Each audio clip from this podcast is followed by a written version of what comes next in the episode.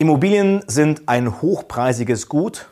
Du kannst meistens an dem Preis nicht viel ändern, aber was du ändern kannst, ist die Preiswahrnehmung deines Kaufinteressenten, der Kunden, der Verbraucher.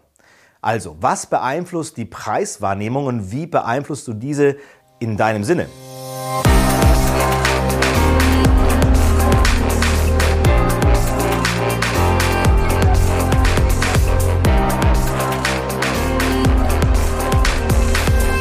Herzlich willkommen zum Immobilienmarketing Podcast. Mein Name ist Dr. Florian Forster. Preise der Immobilien steigen und steigen, sind in den letzten Jahren sehr gestiegen.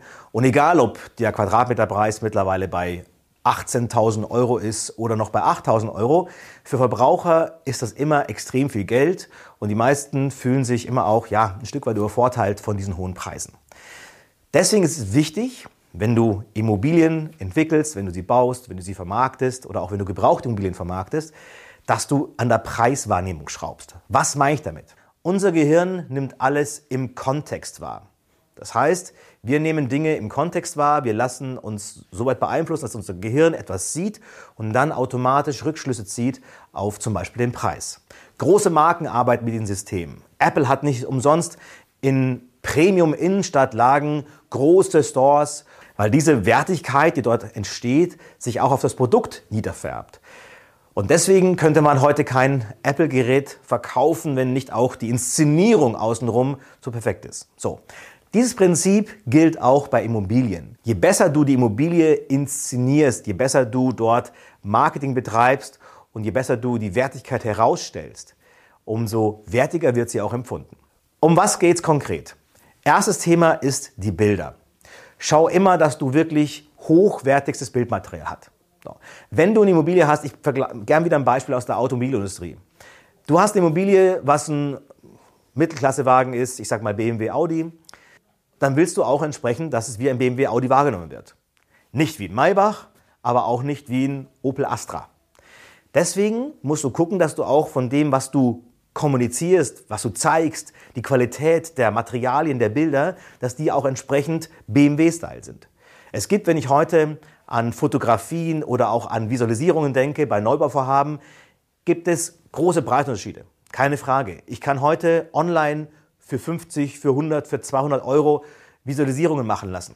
Ich kann aber welche für 5000 Euro machen lassen. Genauso wie es eben auch in Maybach gibt, ein Audi, ein BMW, ein Porsche oder eben auch ähm, ja, ein Opel oder ein Fiat Uno, einen alten. Je nachdem, alles ist ein Auto, alles fährt. Aber die Frage ist, welche Wertigkeit will ich symbolisieren? Welche Wertigkeit will ich rüberbringen? Und es gibt einfach einen gravierenden Unterschied, ob ich eine Illustration für 300 Euro nehme oder eine für 2000 Euro. Das sieht man. Genauso mit Fotografie. Guck wirklich, dass du einen Profifotografen dort engagierst, der tolle Fotos macht. Nächstes Thema ist Exposé. Klar, es ist einfach aus den ganzen Maklerprogrammen, wie sie alle heißen, On-Office, Flowfact und so weiter und so fort, die Exposés einfach auf DIN A4-Papier auszudrucken. Aber viel wertvoller ist es, um die Wertigkeit und um den wahrgenommenen Preis im Kopf deines Kunden zu beeinflussen, wenn du ein wirklich tolles Exposé machst, was einfach auch die Wertigkeit sofort ja, optisch und auch haptisch, ähm, wo man die ergreifen kann. Auch das erkennst du, ob ein Exposé wertig ist oder nicht. Also nutzt auch die Möglichkeit, dass du hingehst und wirklich da Akribie reinsteckt, Leidenschaft und idealerweise einen Profi engagierst, der dir entsprechend ein Exposé baut, um ja, die Wertigkeit zu erzeugen, die du erzeugen willst. Generell in der Textsprache, in der ganzen Aufmachung, in der Art und Weise, wie du was präsentierst, wie du auch ein Exposé, ein Online-Exposé darstellst, welche Worte da verwendet werden. Alles ist Wahrnehmung alles trägt dazu bei, ob dein Objekt eben in der Preiswahrnehmung anders wahrgenommen wird oder nicht. Auch ob du zum Beispiel, wenn es bei einer Gebrauchtimmobilie bist, ob du auch staged, ob du vor Ort dein Zimmer, das Zimmer entsprechend die Zimmer äh, herrichtest, ähm, dekorierst, ähm, Homestager vielleicht sogar beauftragst, dir zu helfen, ähm, aus einem normalen Raum einen besonderen zu machen. Das ist auch Inszenierung und auch das trägt dazu bei, ob eine Wohnung als wertvoll oder nicht wertvoll empfunden wird oder weniger wertvoll empfunden wird. Es gibt viele, viele Tricks und viele, viele Tipps, die du machen kannst. Viele davon sind in meinem Buch Immobilienverkauf Erfolg niedergeschrieben.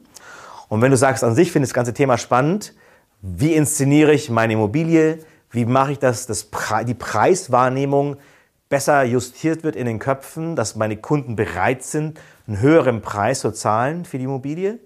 Wenn das spannend für dich ist und du sagst, ja, möchte ich auch unbedingt machen und haben, dann kontaktiere mich generell und dann helfen wir auch dir gerne weiter, dass auch deine Immobilie maximal inszeniert wird. In diesem Sinne, auf geht's!